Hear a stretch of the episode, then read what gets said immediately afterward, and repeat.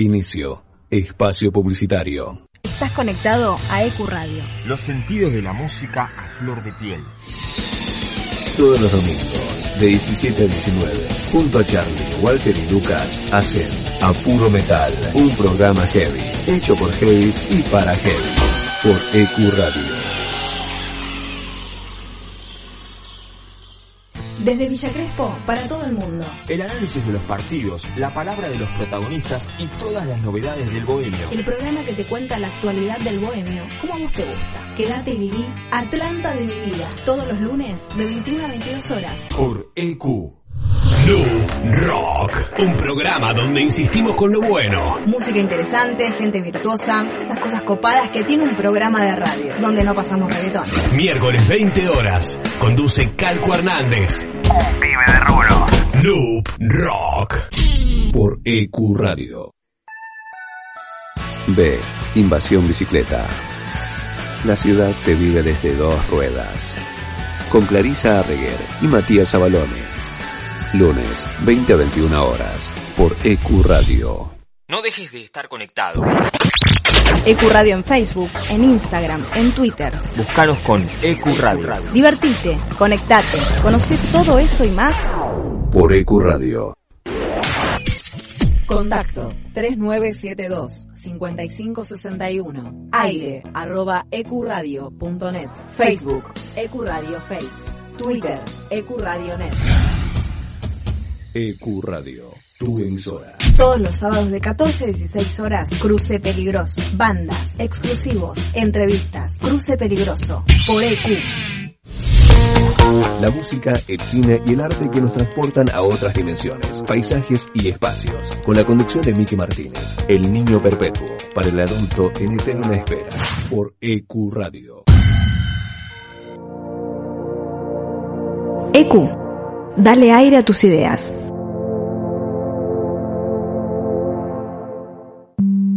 EQ. Dale aire a tus ideas. Experiencia Saturno. Atrévete a vivir un mundo nuevo. Sábados, de 20 a 22. Anímate a la Experiencia Saturno.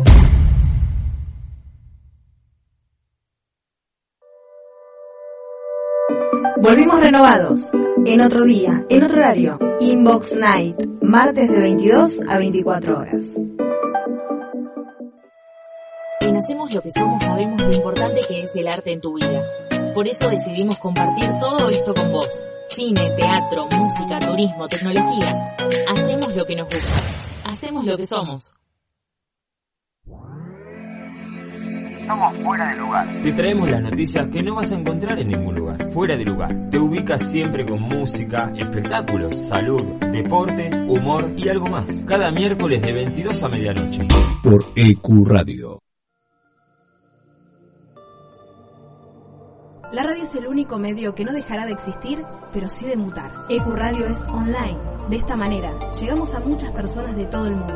Nos comunicamos e intercambiamos ideas. EQ Radio, tu emisora. La promoción y difusión de las marcas es todo. Por eso, ofrecemos una amplia gama de ofertas para tu emprendimiento o pyme. Somos una radio con difusión nacional e internacional. Nosotros, junto con tu empresa, crecemos. Envíanos un mail a info.ecuradio.net con el asunto Pauta. EQ Radio, tu emisora. Te presentamos un mundo nuevo en la radio online. EQ no solo es una emisora, es parte de vos, es tu emisora. Dale aire a tus ideas. EQ Radio. Ahora también podés volver a escuchar los programas y los mejores podcasts en Spotify. Búscanos como EQ Radio y comenzá a seguir. La cuarta pared, los lunes de 16 a 18 horas. Un lugar, todos los artistas. Un espacio para disfrutar de lo que más nos gusta. La cuarta pared, de 16 a 18 por EQ. La radio es un espacio donde uno logra conectarse con varios sentidos. La radio genera una sensación de libertad y fantasía. EQ Radio. Dale aire a tus ideas. De 20 a 22 horas. Con cada carta que jugamos hacemos saltar la realidad, con la altura y el toque de humor ácido necesarios para contrarrestar los efectos nocivos por EQ Radio. Escuchás Mato y Obligo por EQ Radio. Nadie cree en lo que oye. Para terminar la semana bien informado. Cada viernes de 21 a 22 horas. Con las noticias más importantes, la información deportiva. Buena música y la agenda del fin de semana. Nadie cree en lo que oye. Viernes de 21 a 22 horas por EQ Radio. Los jueves de 18 a 20 horas en EQ estamos nosotros. No entendemos nada. Ahora también tu podcast puede escucharse en nuestra programación. Consultanos enviando un mail a info.ecuradio.net y haz escuchar tu programa. EQ, dale aire a tus ideas. A algunos le puede gustar el suspenso, el drama, el romance. Ah. Pero solo unos pocos se quedan hasta el final. Cuando termina la función, comenzamos nosotros. Hasta las 6 de la tarde. Nos encontramos después de la función. Post crédito por EcuRadio. No te olvides, envíanos tu proyecto a info.ecuradio.net y forma parte de este mundo. Dale aire a tus ideas. Ecuradio. Un espacio, un lugar rodeado de buenos profesionales y gente comprometida con la radio. Te invitamos a formar parte de la familia de EcuRadio. Envíanos tu proyecto a info.ecuradio.net. EcuRadio, dale aire a tus ideas.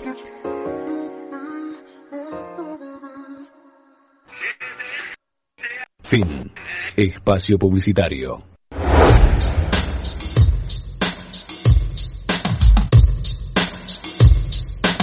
Ve Invasión Bicicleta, cultura ciclista urbana en el aire de EQ Radio.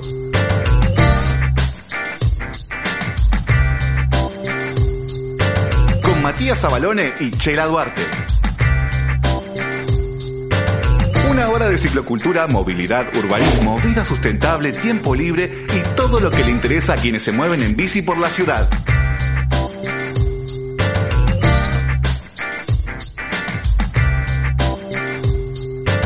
Bienvenidos.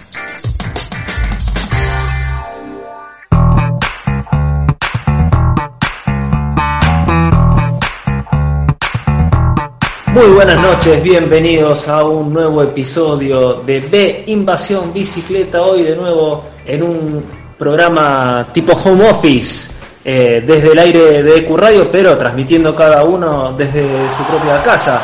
Mi nombre es Matías Zabaloni y hasta las 9 vamos a estar hablando de todo lo que tiene que ver con cultura ciclista urbana aquí en el aire de EQ Radio. Me acompaña también desde su casa eh, la queridísima Chela Duarte. Hola Chela. Hola Mati, ¿cómo estás?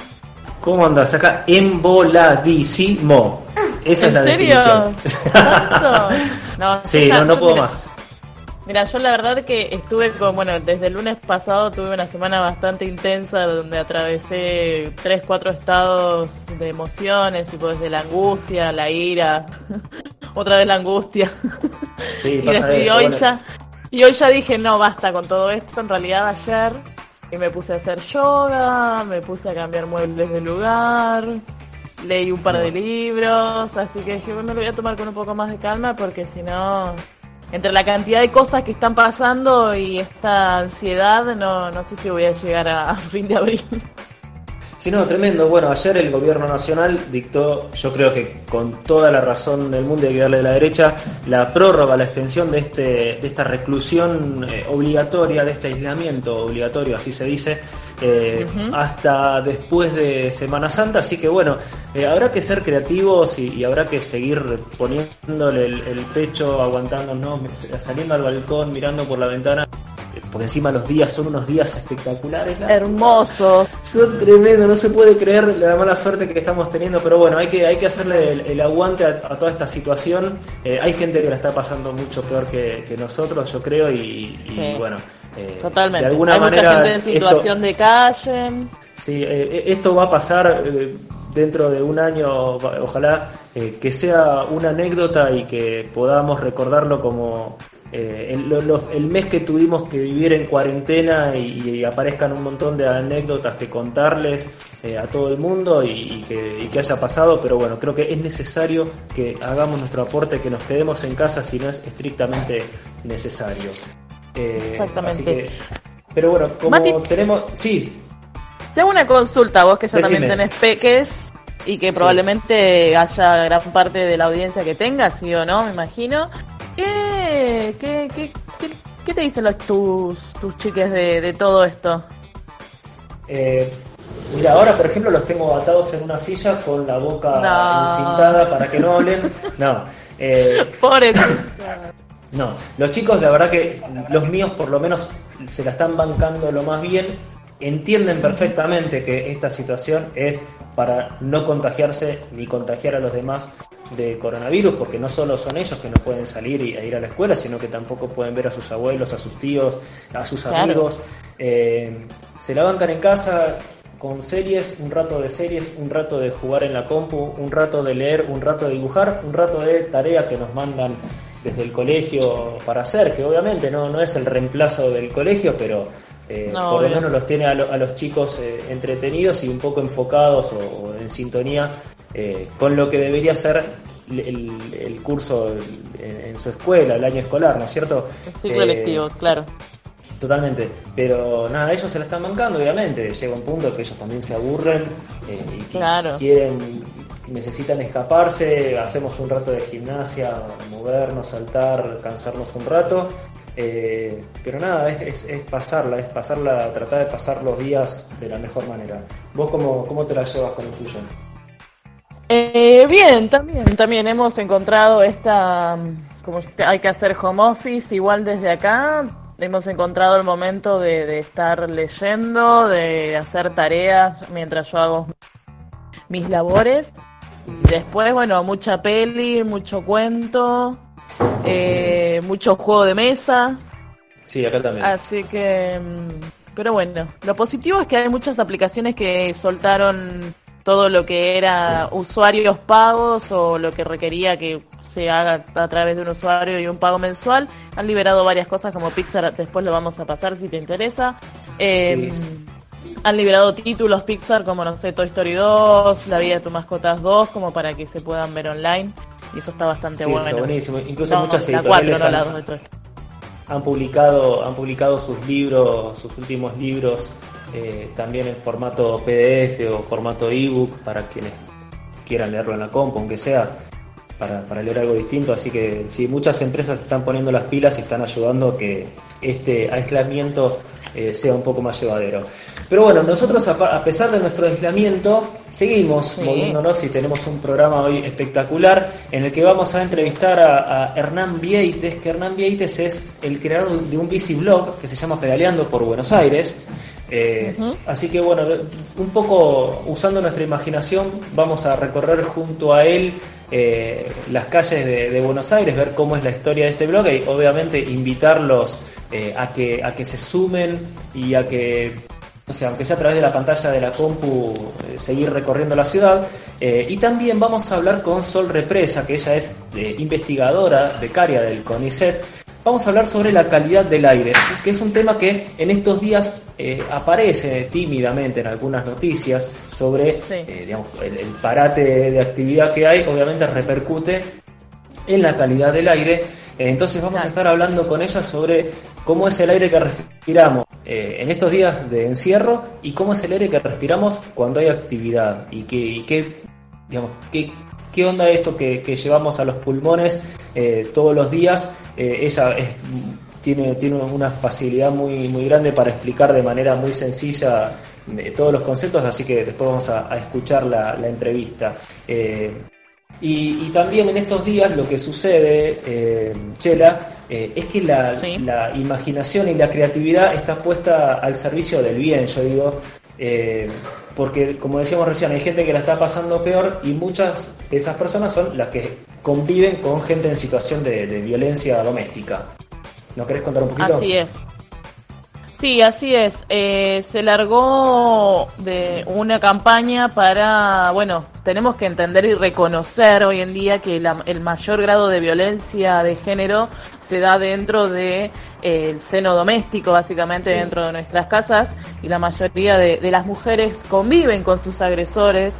Imagínate que si en un momento de normalidad de tránsito ya es difícil hacer una denuncia, en estos momentos de cuarentena donde no podés salir, se hace, se torna imposible Eh, por eso es que se largó la, el número 144 para que puedan hacer sus denuncias, pero como te digo, al estar dentro de un mismo de un mismo techo y a veces las distancias, claro, no son tan grandes como para poder hacer un llamado, se largó una campaña hace unos poquitos días que se llama Barbijo Rojo.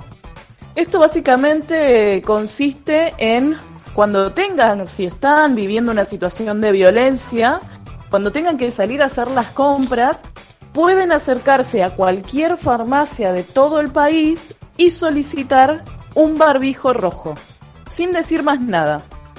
Con esto... La palabra clave es como una, claro, es como una palabra clave, una frase clave. Con esto, todas las personas, todos los empleados que están en actividad en farmacias van a entender perfectamente de lo que están hablando y les van a poder brindar la ayuda necesaria para poder evitar que sigan sucediendo femicidios, porque la realidad de hoy en día en la Argentina es que estamos a 10 días de aislamiento obligatorio y ya llevamos 11 femicidios. La verdad que esto es una locura. No es, es, inadmisible que esto siga pasando y como, bueno, lamentablemente el Estado sigue sin darnos a reconocer o sigue ninguneando este tipo de situaciones y a veces las medidas son, si ya eran pocas antes, ahora son menos, eh, nos ayudamos entre nosotros. Así que, repito nuevamente la información rápidamente, cualquier farmacia del punto de del país se acercan. Exactamente, se acercan, solicitan un barbijo rojo y las personas que los estén atendiendo los van a entender completamente. Bien, eh, excelente, me, encanta cuando sale, surgen esas iniciativas, como decís, nos ayudamos entre todos. Eh, hay un sorteo, todavía sigue vigente y lo vamos a mantener unos días más, eh, de los stickers que nos, que nos que gentilmente nos entregan la gente de Bici Registro, a quienes entrevistamos eh, un par de episodios atrás. Así que si quieren eh, saber de qué se trata y si quieres saber cómo participar de estos stickers para registrar tu bicicleta y que te sirva tanto en caso de robo como en caso también de accidente, porque eso también es muy importante, sirve en caso de accidente porque quien te asiste puede tener rápidamente eh, acceso a tus datos principales de contacto para que te asistan ante una urgencia. Eh, aquellos que, que quieran participar pueden hacerlo eh, entrando a nuestro sitio web beinvasionbicicleta.com.ar y ahí está el banner bien grande, bien llamativo para enterarse de cómo participar. Eh, ¿Cuáles son las otras vías de contacto, Chela? Bueno, nos pueden encontrar en Instagram a través de Beinvasión Bicicleta. En Twitter estamos como arroba Bici en Facebook como Ve Invasión Bicicleta y si no, bueno, como bien comentaste Matías un instante, en nuestra web veinvasionbicicleta.com.ar. Muy bien, eh, ahora vamos a una tanda y después volvemos con las entrevistas eh, y con más Ve Invasión Bicicleta.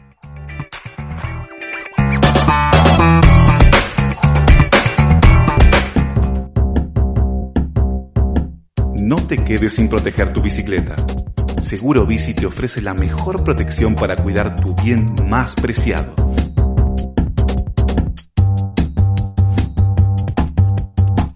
Cobertura por robo en la vía pública. Destrucción total. Responsabilidad civil. Asistencia mecánica.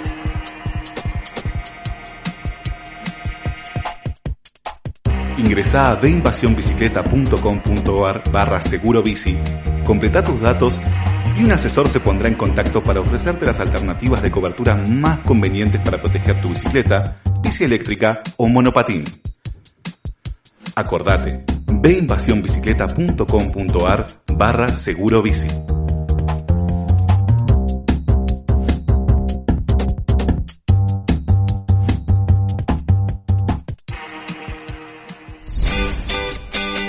Bájate de los problemas, subite a la bici Ve Invasión Bicicleta.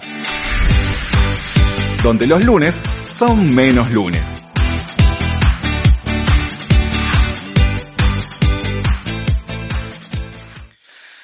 Estoy en comunicación con Hernán Vieites. Hernán eh, es el creador de, del Biciblog Pedaleando por Buenos Aires. Hola Hernán, ¿cómo estás?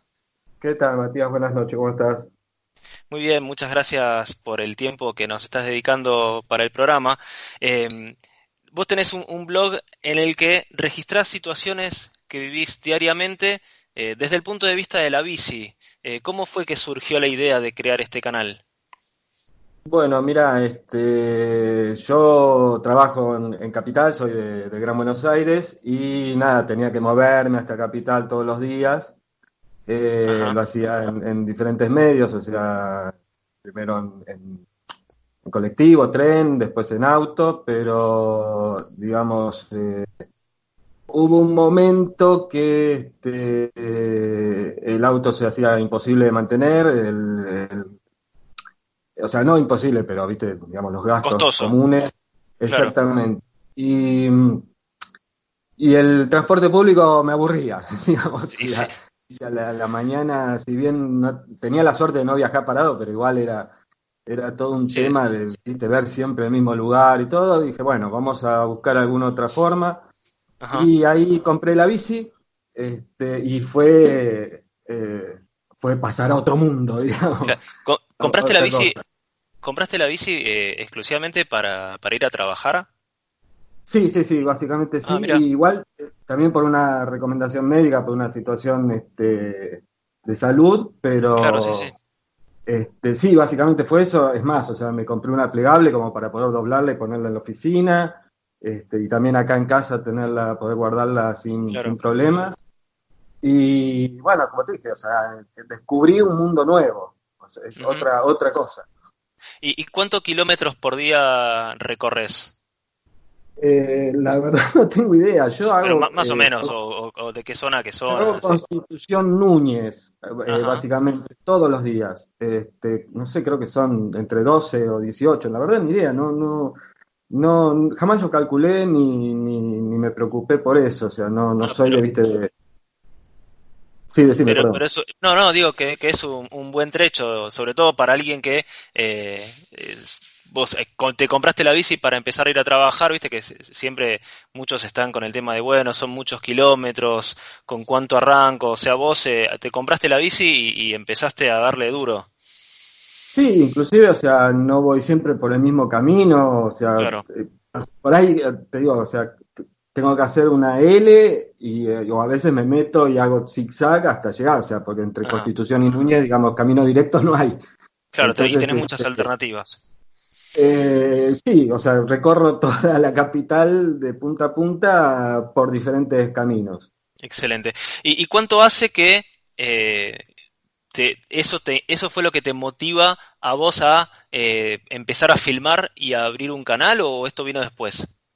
No, vino después, o sea, la bici hace ya cuatro años que, que estoy andando en bici y, este, y siempre me pasaban este tipo de cosas, lo que se ve reflejado en el, en el canal. Sí, eh, lo sí. que pasa es que nunca, le, nunca digamos, este, eh, lo canalicé de alguna manera hasta que un día en YouTube sí encontré eh, los motoblogs. Eh, dije, bueno, este, alguien tiene que mostrar este tipo de cosas que me estaban pasando, o sea, la gente que se te cruzaba, los autos, etcétera, etcétera pero no le encontraba un canal. Y, y bueno, un día en, en, YouTube encontré el canal de DataR y claro, dije, wow, es esto.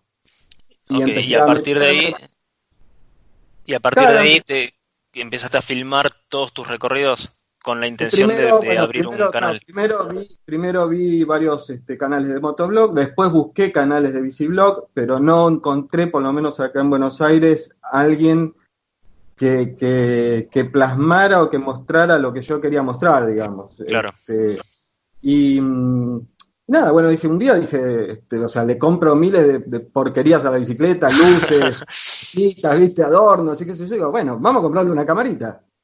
Eh, así ahí... que bueno, hice una, una, investigación, qué sé yo, me compré una cámara y, y este, empecé a hacer unas pruebas y dije, bueno, listo, es hora de empezar un canal. Y ahí fue como okay. empezó. ¿Qué cámara te compraste para, para filmar ahí? No, la que tengo es una, una, es una Eken H9, es una cámara bastante buena, este, más que nada por el tipo de lente, que tiene una apertura muy, muy amplia.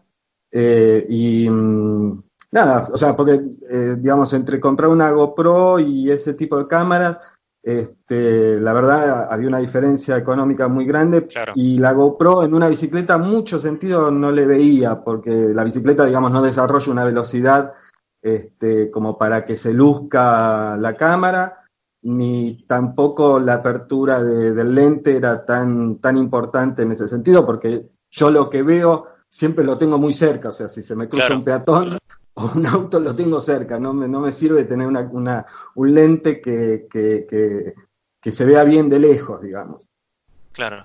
Eh, ¿y, ¿Y dónde llevas la cámara? ¿Dónde la llevas puesta? ¿En el casco? ¿En el cuadro? Bueno, durante la época de prueba las puse en todos lados, digamos, o sea, para probar a ver cómo, cómo respondía. Y lo que mejor me parece es en el, en el, en el manubrio, o sea, este, eh, que es la, la vista, porque digamos, sobre el casco, que es donde todo el mundo la usa, digamos, hay mucho movimiento y este y no era por ahí el tipo de, de, imagen que quería dar, digamos. Claro. Sí, digamos, ahí lo, lo, que captás es todo el movimiento tuyo de la cabeza y, por ahí un poco se pierde. En realidad es eh, el punto de vista de la bicicleta, más que la bicicleta. la, que, la que cuenta la historia es la bicicleta, no yo. Qué, gran, gran definición ahí, ¿eh? Este, la, vamos a empezar a, me parece que la voy a implementar porque me, gustó esa, esa definición que la que cuenta la historia es la bici. Eh, y, y, cómo es que se te ocurren los temas de los videos? Porque cada video tiene como una especie de consigna o de historia que, que intentás contar. Sí, eh, o se me ocurre andando en la bici, o este o por ahí viendo después el video al momento de editarlo a ver qué, qué es lo que sale.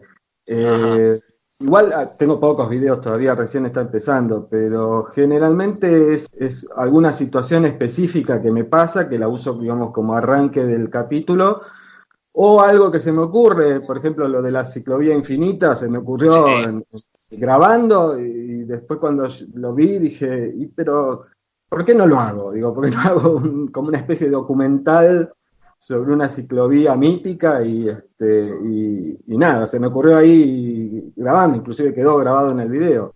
Sí, de, hecho, e, ese capítulo en especial, de ese eh, video en especial, lo, recomiendo porque está muy bueno el, el, guion que te armaste, te armaste como toda una historia atrás, la verdad que genial, este, que no es solamente lo que capta la cámara, sino eh, es toda, toda la historia que creaste para, para, narrar eso, eso de la ciclovía infinita, que después, bueno, no, no quiero spoilear el, el, video, aquellos que quieran verlo, eh, nada, eh, eh, es, es el, hasta ahora el, que más me gustó porque, nada, tiene toda una, una producción atrás.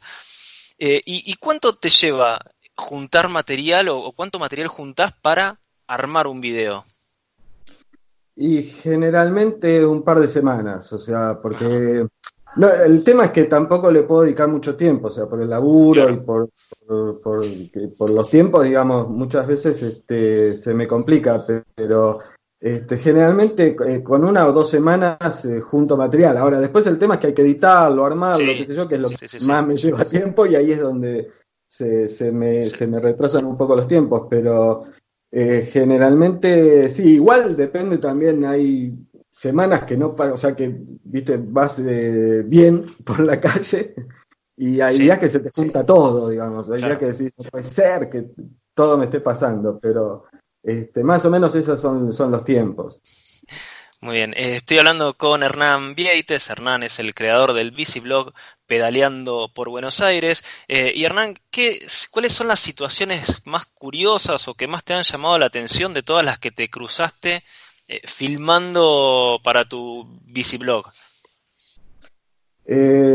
situaciones puntuales son las mismas que están en el Biciblog. O sea, lo que sí por ahí hay como un concepto general de eh, que es lo que yo trato de plasmar, como que hay un lado B del ciclismo urbano en, Buenos Aires, o sea, que no todo es color de rosas como te lo pintan, y, este, como que eh, salir a pedalear eh, puede ser una experiencia agradable o desagradable, digamos, en la balanza que queda en cada uno después de terminarlo, pero claro. no hay situaciones puntuales, hay, digamos, como un cúmulo de cosas, o sea... Pero, pero no hay pero no hay algo que vos digas, che, no sabés lo que me pasó. Y, ahí aparece esa anécdota. Eh, está plasmado en, en, los todo, todo, lo que te pasa está, está ahí. Eh, y, te, y, te, ha pasado de situaciones o de cosas que vos decís, che, esto estaría bueno y después cuando lo ves decís, mm, no, no, no me gustaría mostrarlo, no sé, algo, no sé, que roce lo desagradable, lo impresionable. ¿Te, te ha pasado de ah. encontrarte con accidentes, por ejemplo? Eh, no, generalmente llego tarde a los choques. Cuando llego ya, están levantando los autos. Para, para, eh, crónica, para crónica no servís. no, no, no, igual, eh, digamos, sí me queda mucho material afuera que a veces es porque no tiene, no tiene gracia. O sea, yo trato también de darle un poco de, valor de entretenimiento. Al, o sea, tiene una, una, visión crítica propia de cualquier persona, digamos, pero este, y específicamente sobre, sobre lo que estoy tratando de ampliar no es solamente sobre el ciclismo urbano en, Buenos Aires, sino lo que pasa es que bueno, recién empiezo con el canal, es sobre, sobre el mundo ciclista en general, o por lo menos a nivel de Buenos Aires. Eh, pero digamos, no, no, hay cosas que no pongo, pero por ahí básicamente yo te digo, es porque no son entretenidas o porque por ahí mientras la, estaba grabando hice un chiste y no funciona el chiste. es así. Funciona, claro. Eh, y, recién mencionaste que querías como ampliar eh, un poco esto de lo que capturás vos en un video. Eh, ¿Te gustaría, por ejemplo, empezar a recorrer otras ciudades, otros barrios, no sé, supongo yo, Gran Buenos Aires o hacerte algún viaje y quizás plasmar en video esos recorridos? ¿Lo tenés en mente? Sí, hay muchas cosas, o sea, eh, por ejemplo, bueno, están los chicos que hacen stand eh, los fines de semana en, Puerto Madero, están los, el tema de los repartidores, eh, el tema de las ecobicis invisibles ahora. Sí, hay, hay, mucha temática, digamos, sobre el, sobre el mundo de la bicicleta. Este, El tema, bueno, es que poco a poco hay que ir, por ahí mi idea sería poder ir cubriéndolo este, ya sea desde, desde, desde algún video o, básicamente ir abriendo como secciones dentro del canal que, que, tomen esos temas por separado. Bueno, nada, es una cuestión de tiempo, de organización y de un montón de cosas que llevan tiempo. y, algo, de dinero también. Sí, Sí, obvio, porque también. No, pero aparte, más allá de. Es como decís, o sea, eh, a vos lo que más te debe llevar es justamente todo el tiempo para producirlo, porque no son videos eh, en crudo así como los registras, sino que eh, la verdad que le pones un montón de, pilas y, de esmero en, producirlo y que queden bien, bien plasmados. ¿Hay alguna situación que vos decís, me encantaría que me pase esto, me gustaría filmar esto que quiero que se me cruce y que todavía no ha pasado y que quizás lo estés buscando? Eh, no conscientemente, o sea, yo cuando salgo, o sea, en realidad salgo porque tengo que salir a, trabajar, eh, pero en realidad dejo que, pase lo que tenga que pasar, o sea, no, no, no estoy, o sea, cuando me cruzo peatones no es que voy a buscarlos, eh, sé que están ahí, sé que están ahí. Y en algún momento van a aparecer. Y en algún momento van a aparecer, este, o situaciones con los autos, o qué sé yo, pero eh, no, no busco nada específico, o sea, porque, digamos, también es como un registro documental y no, no, no podés manipular, o sea, no se puede manipular la realidad. Entonces es como que eh, veo a ver qué pasa y si queda registrado, mejor. A veces hay cosas que pasan atrás mío y nada, no las puedo registrar. O sea, claro. Eh, me, ha, pasado, bueno, ahora vos me preguntaste recién sobre algo, por ejemplo, un, auto que, que encerró una, a una moto la moto después lo persiguió, lo encerró a él y se empezaron a pelear. Y nada, yo estaba adelante, digo, no me iba a dar la vuelta para registrar todo eso, aparte ya lo agarraba terminado el tema, tendría que haber contado, bueno, todo ese tipo de cosas, bueno, nada, si pasan y no las, no las registro, no las registro, pero no salgo a buscar eso específicamente, no, no salgo con la bici a ver a ver qué es lo que puedo, qué es lo que puedo registrar. Eh, y más allá de este parate de estos días por el tema de la cuarentena, no sé si, si a vos te toca eh, salir o no, eh, ¿tenés material o, ya empezaste a juntar material para el próximo video? No, justamente el último video es el, último material que tenía registrado y ahora nada, tengo que esperar a volver a, salir. Este, lamentablemente estamos todos en la misma, o sea, no, no hay no hay, este, no hay posibilidad de registrar nada ni de salir, obviamente. Así que nada, esperaremos a ver qué, qué es lo que pasa. Igual, digamos, eh, a todos los oyentes, los invitamos al canal a que vean lo que hay, que, es bastante, eh, divertido y bueno, esperar a ver qué, qué, es lo que pasa. Igualmente estoy pensando algunas ideas este, de, de, cosas que se pueden que puedo hacer, que puedo subir mientras tanto y nada, seguir esperando. Bien, eh, vos lo mencionaste, invitaste a todos al canal. ¿En dónde encontramos tus videos de Pedaleando Buenos Aires? En YouTube, eh, barra Pedaleando Buenos Aires, o lo buscan en el buscador, este, o ponen cualquier bicicleta, ciclismo urbano Buenos Aires, o todos esos, este, todos esos tags, y lo van a encontrar, seguramente. Excelente. Bueno, eh, Terminamos la, entrevista, conversamos con Hernán Vieites, el creador del biciblog Pedaleando Buenos Aires, que es muy recomendable. Yo, por cierto, lo, recomiendo para que, sobre todo en estos días en donde quizás el, aburrimiento se apodera de nosotros, este, aprovechar el tiempo para, ver estos lindos videos que, prepara Hernán, este, contando sus historias eh, en primera persona. Hernán, te agradezco mucho. Que se suscriban al canal, por favor. Correcto. Que necesito suscriptores. Buen, buen punto, así que los invitamos a todos a que se suscriban. Hernán, te agradezco muchísimo el tiempo este, y bueno, a, esperar para volver a, las andadas en bici y a seguir filmando. Gracias, Matías, un gusto, che. Un abrazo.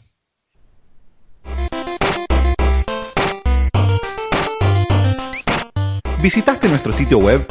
Ingresa ahora a deinvasionbicicleta.com.ar y encontrá todo lo que buscas. Volvé a escuchar los episodios en formato podcast, noticias y todos los eventos de nuestra agenda. Entra en la tienda web y encontrá los mejores productos para mostrar tu amor por la bici. No te olvides, ve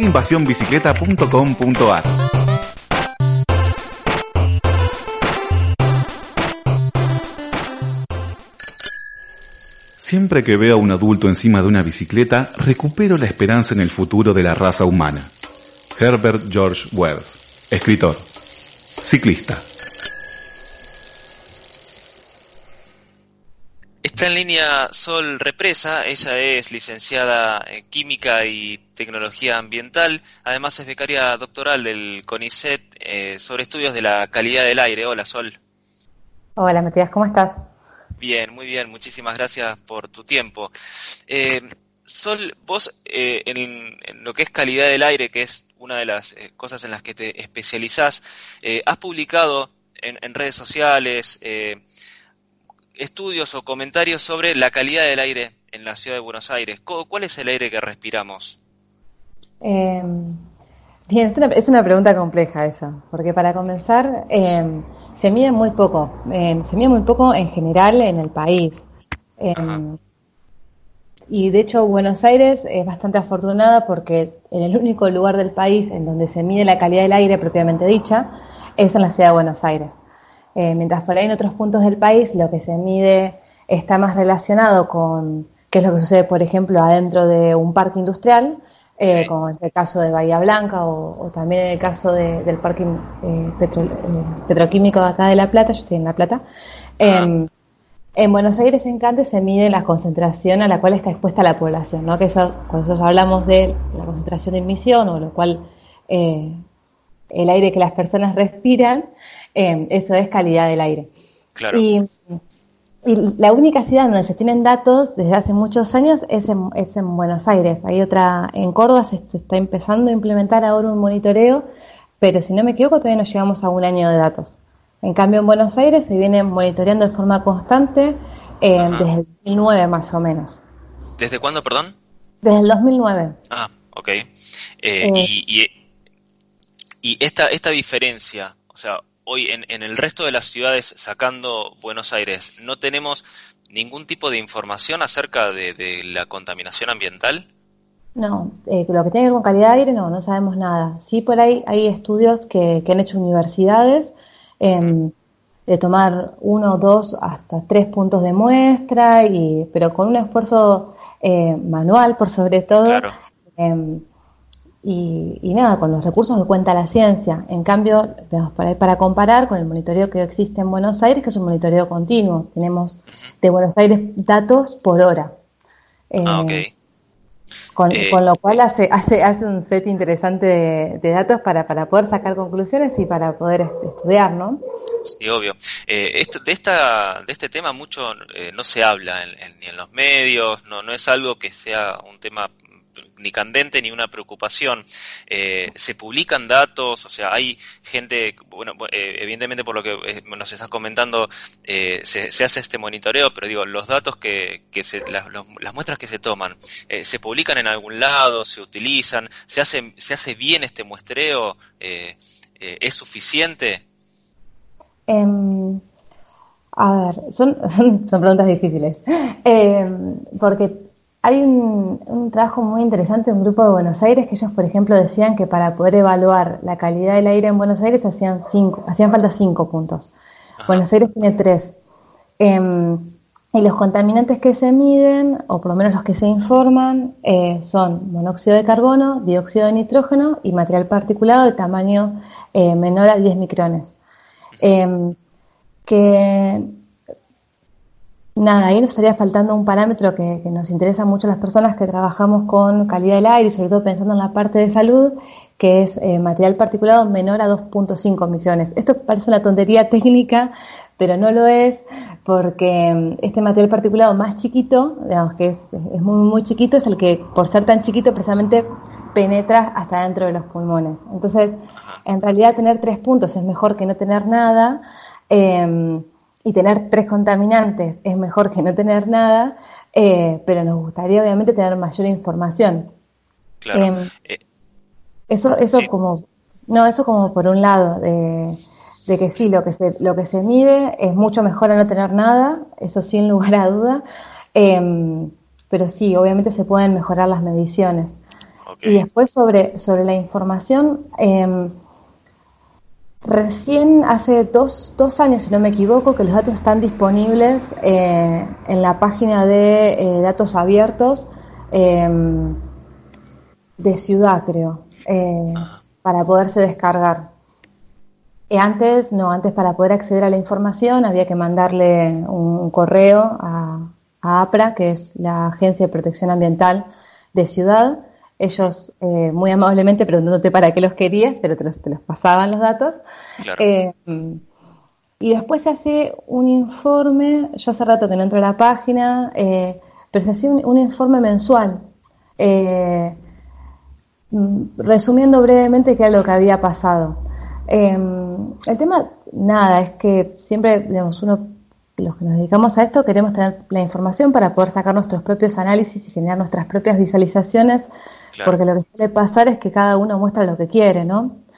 Eh, y acá hay, hay como algo muy interesante que es eh, la diferencia entre lo que dice la Organización Mundial de la Salud, que es sano, y lo que a veces dicen los gobiernos, que es legal. Claro, eh, eh, eh, sí. Y, y esa, esa diferencia, o, o mejor dicho, esos dos parámetros, ¿son coincidentes o la Organización Mundial de la Salud dice una cosa y el gobierno dice otra? Y dependiendo, dependiendo en dónde, que en algunos casos eh, hay diferencias, en otros casos no hay tantas diferencias. Eh, el tema es que muchas veces los gobiernos terminan informando en función de su reglamentación. eh, entonces las reglamentaciones se cumplen, pero sin embargo después cuando uno lo compara con los valores recomendados por la OMS, no. Eh, Y a nosotros eh, me parece que eh, siempre lo que tenemos que tratar como, ciudadanos preocupados por nuestra salud es estar más cerca de los parámetros de la OMS. Después que, que los gobiernos se vayan adaptando. Eh, es lógico que exista ese desfasaje en parte porque la OMS está todos los años eh, revisando si, si esos valores eh, son, los, son los mejores, porque la comunidad científica va avanzando, va haciendo nuevos experimentos y, y cada vez eh, se va demostrando, llevo hace rato que están, que están constantes, pero, pero, es, pero es que frente a nuevas pruebas científicas los valores se modifiquen y a veces en lo que es la, la estructura del gobierno no se puede dar el mismo dinamismo, ¿no? La- las reglamentaciones no van a la misma velocidad que, la, que, es esta- que estas publicaciones de la Organización Mundial, eh, ya sea por digamos la velocidad propia de la burocracia o porque quizás no le conviene ir actualizando estos parámetros porque implica eh, ajustes a, a las políticas que, que ya están que, que- que están llevando a cabo, ¿es así? Tal cual, tal cual, digo, porque también eh, poder garantizar una calidad del aire mejor implica también poner mayores restricciones eh, a empresas, tener mayor control del parque automotor y a veces eso es muy difícil. Eh, de hecho, es, muy interesante porque la Unión Europea lo, intentó, ellos habían, habían hecho un plan hermoso, eh, era como que digan, no sé, acá 10 años planteando un, distintas etapas y nunca pudieron pasar a la etapa 1 porque ellos esperaban tener una reducción de no me acuerdo cuánto, eh, a la cual, para recién pasar a la etapa 2, y nunca pudieron salir, o sea, nunca pudieron superarlo ese, ese descenso. Es, es, es un poco las cosas que se ponen en juego. Em, ¿Y, eh, cuáles son las, perdón, cuáles son las principales causas de contaminación eh, en un ámbito urbano? En, un ámbito urbano como tal, la principal es, el tránsito vehicular, eh, porque somos tenemos muchos autos por persona que están circulando muchas horas, entonces lo principal es eso, el parque automotor, sobre todo cuando es cuando es muy grande como, como en las grandes ciudades, ¿no? Y después, en, sí, en el caso de que se den industrias, la presencia de industrias también genera contaminación, sobre todo si tienen emisiones gaseosas. Eh, y hoy en la ciudad de Buenos Aires están tomando algún tipo de acción preventiva o correctiva en los lugares donde hay mayor eh, foco de contaminación? El tema es que actualmente no están identificadas los focos de ah. contaminación. Digo, no es que. Eh, había, había que ir un paso atrás en la pregunta entonces. Claro, por lo menos hasta donde llega mi conocimiento. Eh, digamos, em, esto mismo que vos decías, ¿no? La contaminación del aire no suele ser algo que, esté en la agenda política.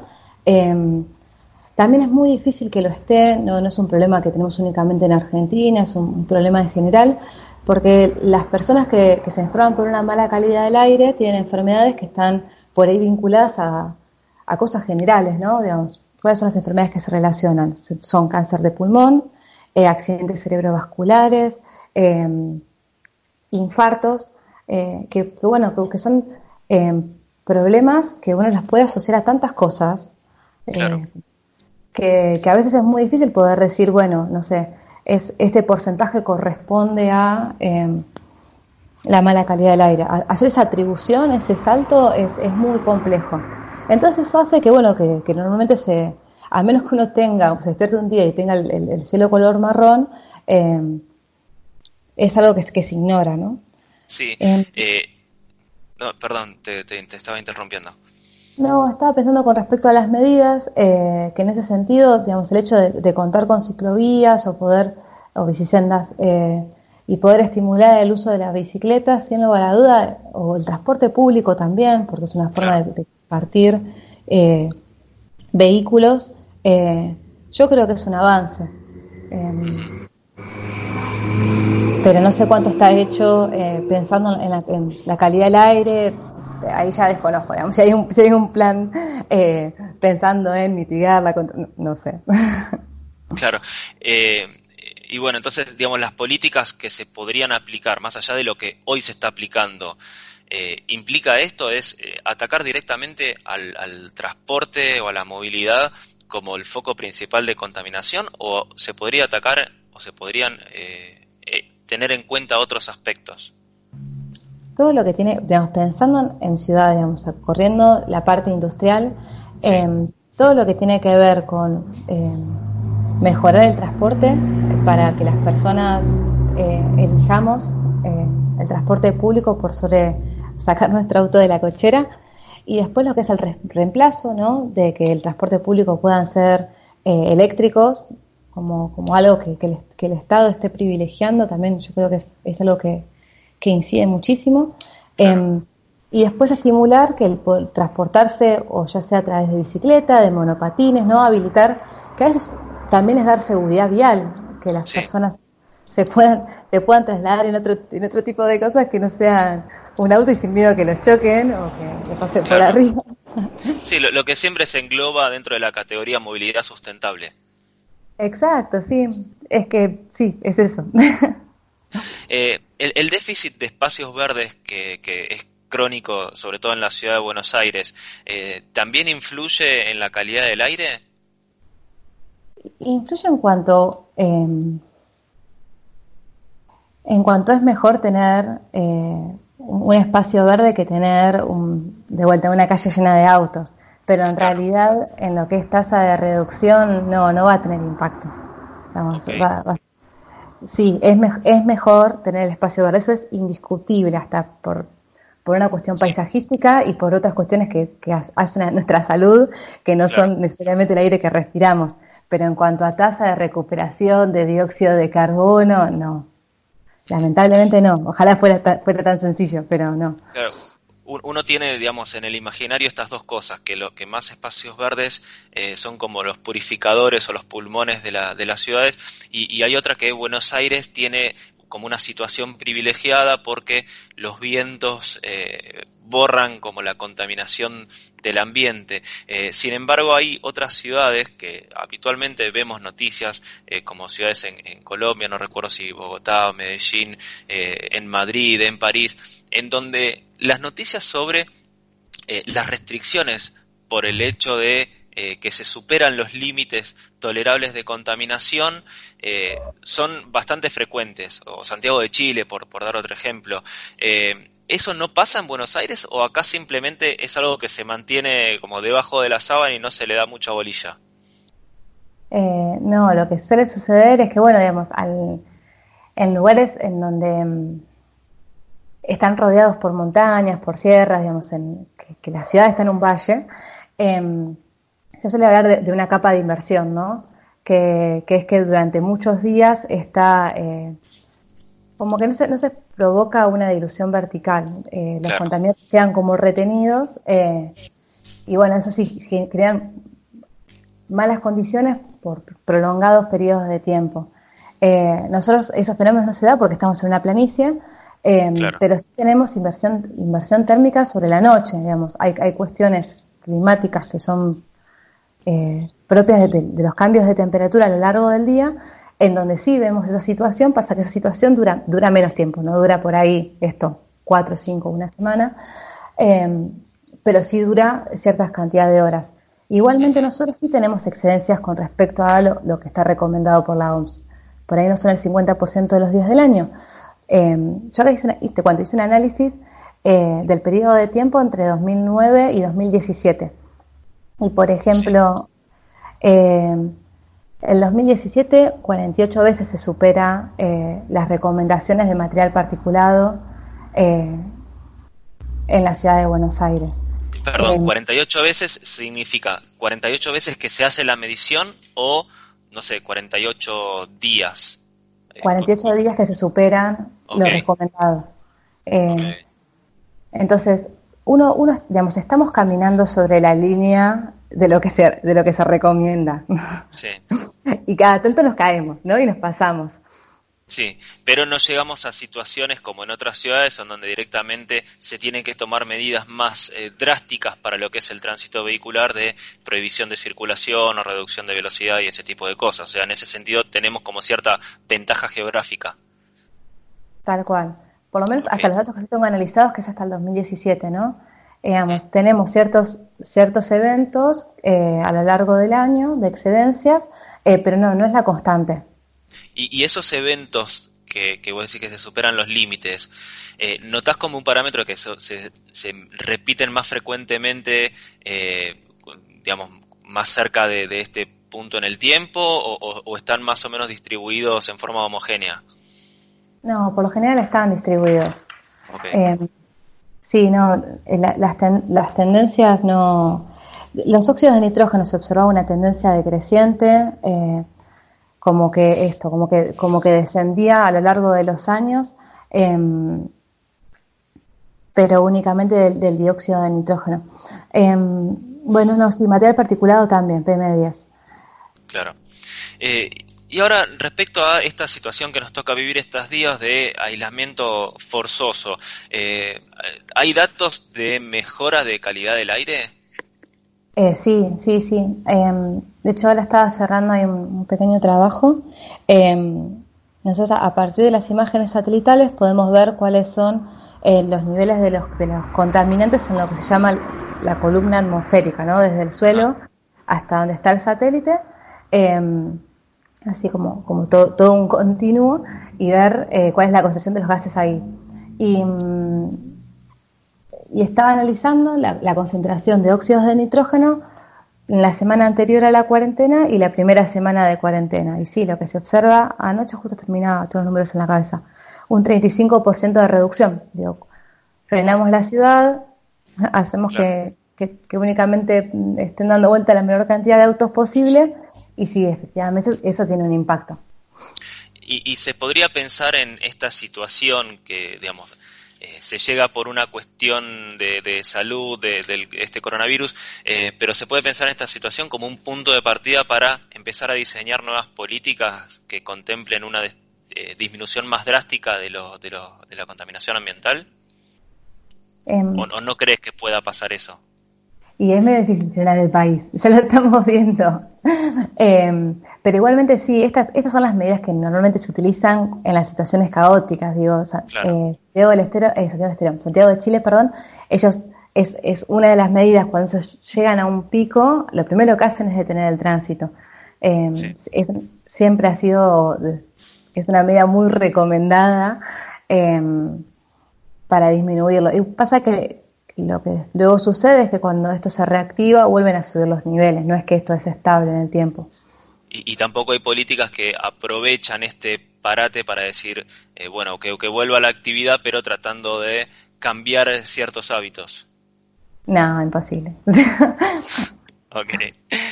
O, bueno, ojalá, eh, ojalá, ojalá, estuviera pensado de esa forma, ¿no? Sí. Y todos eh, pudiéramos estar mirando al cielo y darnos cuenta cuáles son las diferencias entre el cielo limpio y despejado eh, y cómo lo vemos habitualmente, porque cuando uno tiene el ojo un poco más entrenado, uno lo, uno lo ve, pero sobre todo sobre el horizonte, por más que de vuelta vivamos en una, una zona de, de, llanura, se ve en el horizonte la, la línea es más, eh, más rojiza, más, más parda, más marroncita, sí. eh, que, que, en estos días no la estamos viendo. Em, y ojalá eso nos, nos invite a tomar conciencia y a dejar el auto en casa la próxima. Eh, pero la verdad es que guardo muy pocas esperanzas, porque también eh, en esto, ¿no? Digamos, si hay resueltas otras cuestiones para poder salir cómodos en bicicleta, eh, o, o, saber que el transporte público está en condiciones y que no tenemos que esperar un montón en una parada y, y que vamos a viajar sentados, eh, probablemente no lo elijamos, y esas son cuestiones mucho más de fondo, ¿no? Totalmente. Bueno, eh, Sol, te quiero agradecer muchísimo este tiempo que nos has dedicado. La verdad que eh, súper eh, super claro y, y, y súper eh, conciso tu, todos tus conceptos y, y nada, te, te, agradezco mucho este tiempo que nos has dedicado este, para hablar sobre la calidad del aire en la ciudad de Buenos Aires. Muchas gracias por el espacio y nada, seguimos hablando. Bueno, muchas gracias. Hablamos con Sol Represa, becaria doctoral en el CONICET sobre estudios de calidad del aire.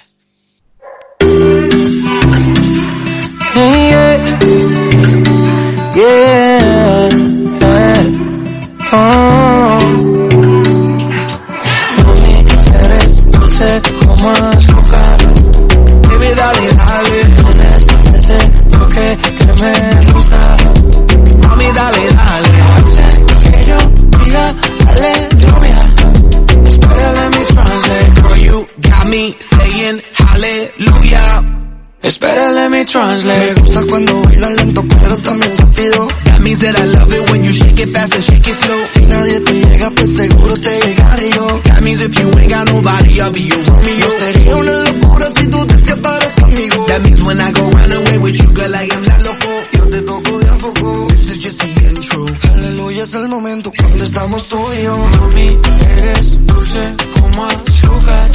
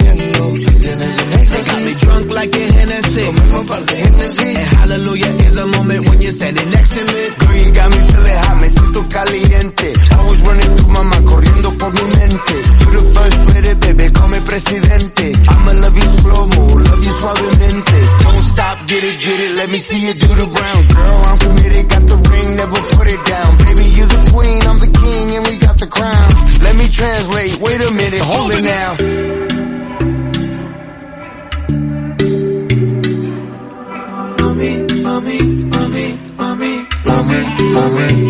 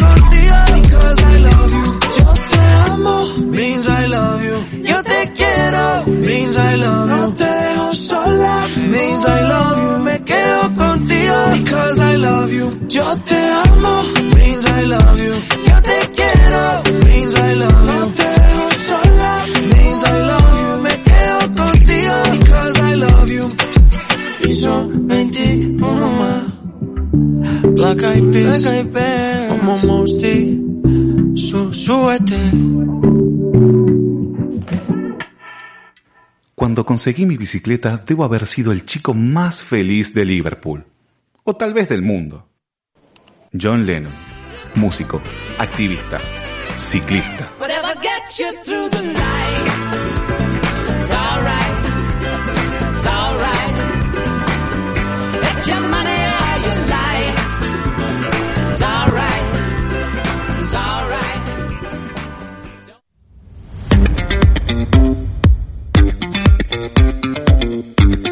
Bueno, estábamos escuchando Mami de Black Eyed Peas.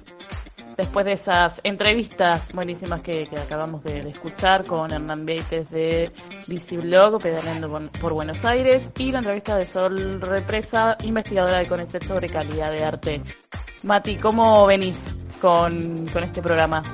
Por un ratito, por un ratito los, los había perdido, ahora que te escucho tu voz un poco, eh, un poco más tranquilo. Eh, bueno, Ah. escuchábamos a Black Eyed Peas, no sé si lo, lo llegaste a anunciar o no lo llegaste a anunciar. Sí, sí, ya dije todo. Ya Ah, está. bueno. El- el- el- Tenem- la casa está en orden. Uf. Perfecto, vol- volvemos a la normalidad. Eh, tenemos noticias, Chela. Sí, tenemos una noticia y es que eh, en estos tiempos de cuarentena hay la red de ciclovías sacó una nota donde nos comenta sobre los ciclistas que quedaron varados alrededor del mundo. Y aguardando un segundo porque la computadora me acaba de pasar una muy mala jugada y la nota no me... no- Bueno, mira, Ahí está. A partir de las medidas de aislamiento determinadas por el gobierno nacional, nos fuimos enterando de distintas situaciones particulares de gente que por distintos motivos se encontraba lejos de su residencia al momento de decretarse la cuarentena.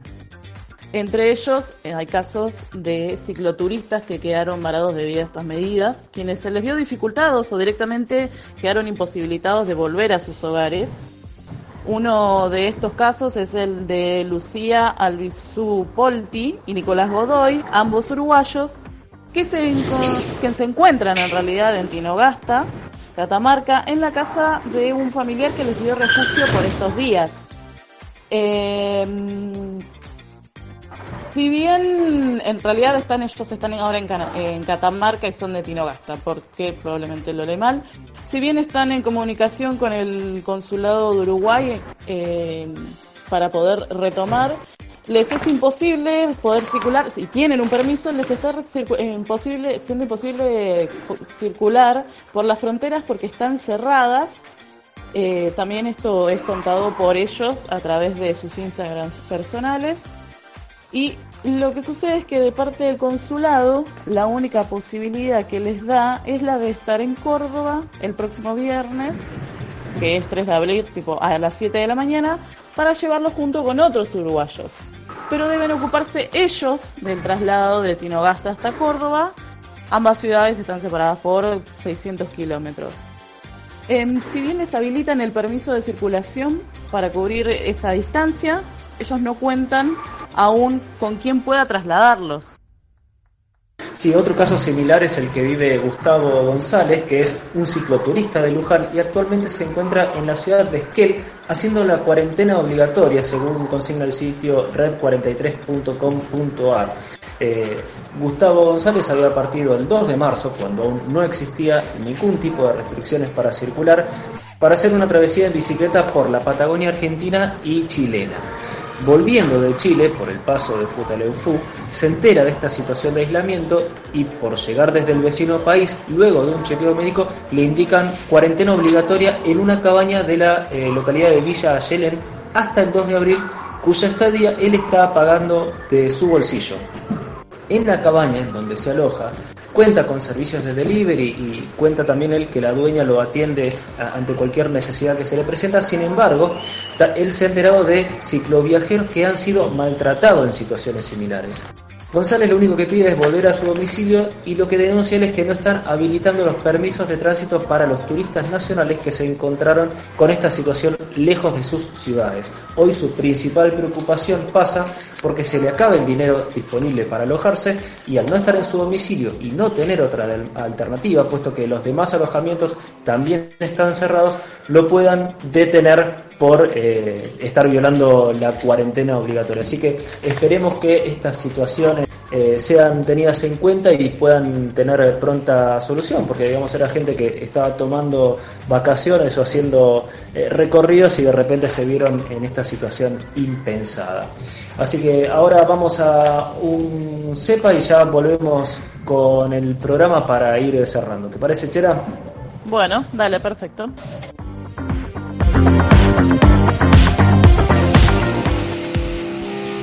Si te gusta nuestro programa y querés seguir apoyándonos para brindarte el mejor contenido relacionado al ciclismo urbano, entra a deinvasionbicicleta.com.ar y entérate cómo podés colaborar con nosotros, por lo mismo que te saldría invitarnos una cerveza.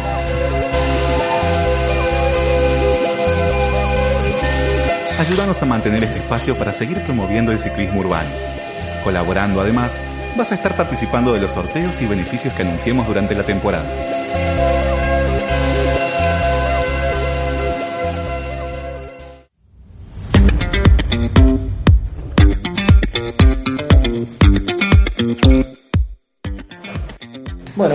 Terminando el programa del día de hoy, un programa súper entretenido, no sé qué te pareció a vos, Chera. Sí, sí, la verdad que estuvo muy, muy bueno.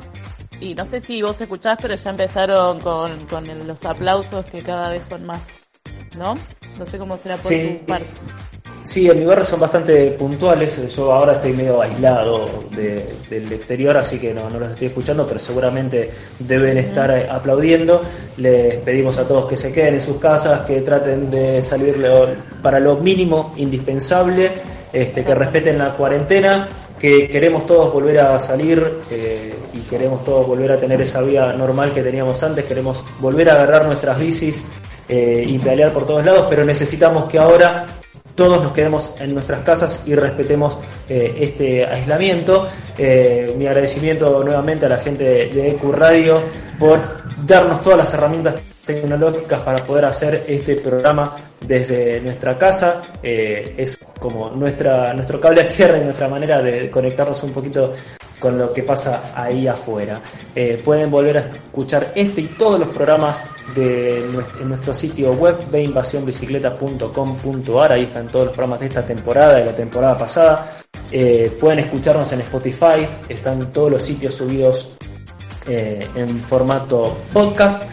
Y los invitamos a que sigan escuchando la programación de EQ Radio, también haciéndole el aguante a todos los chicos que de esta gran familia que es EQ Radio, que también lo están haciendo cada uno desde, desde su casa, eh, una forma de, apoyar y hacer el aguante a, a la- a la radio.